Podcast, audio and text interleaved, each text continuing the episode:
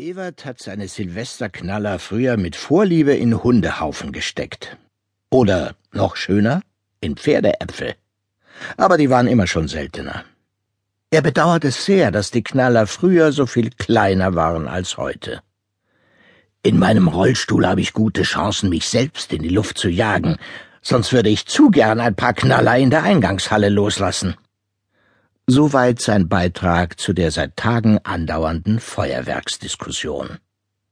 Trotz einer Petition der Bewohner hat unsere Direktorin, Frau Stellwachen, keinen Versuch unternommen, eine feuerwerksfreie Zone rund um unser Seniorenheim zu beantragen.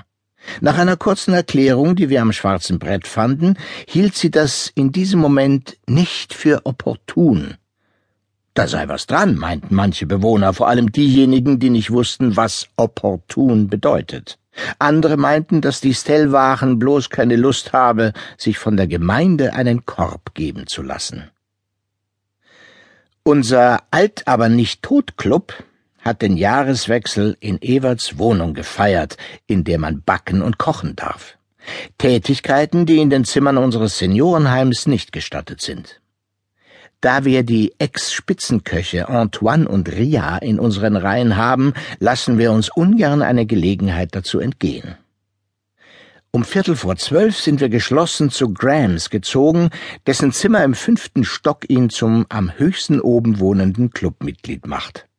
Auf seinem Balkon haben wir das Feuerwerk bewundert, und Ewert hat in unser aller Namen eine illegale Rakete gezündet, als rebellische Geste gegen die Direktion. Es war sehr schön. Wir sind gespannt, wer uns verraten wird. Edward hat spontan angeboten, bei der Direktorin anzutreten, wenn es soweit kommen sollte, und versprochen, dann noch unverständlicher zu mümmeln, als er es sonst schon immer tut. Kurzum, die Stimmung war prächtig.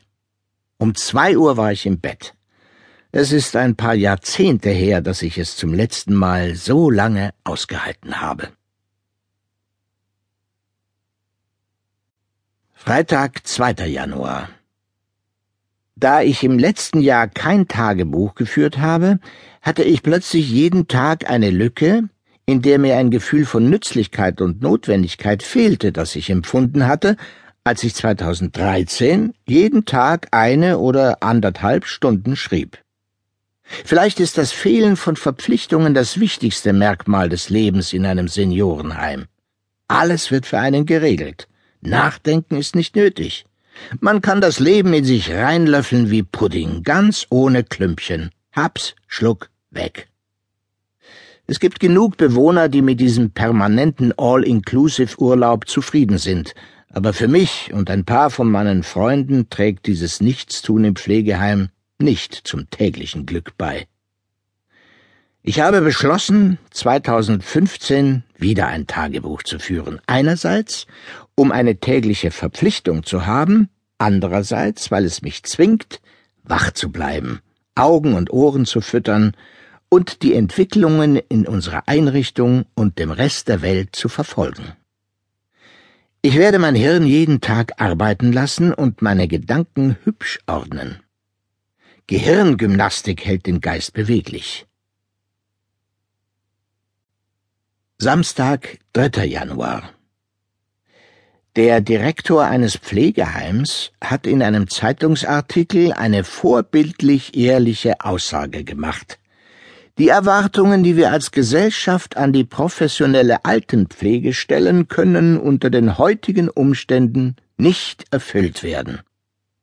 Das heißt im Klartext, es ist nicht zu vermeiden, dass ab und zu eine Windel nicht sofort gewechselt wird, ein Gebiss verloren geht oder jemand zwischenzeitlich mal ans Bett gefesselt werden muss.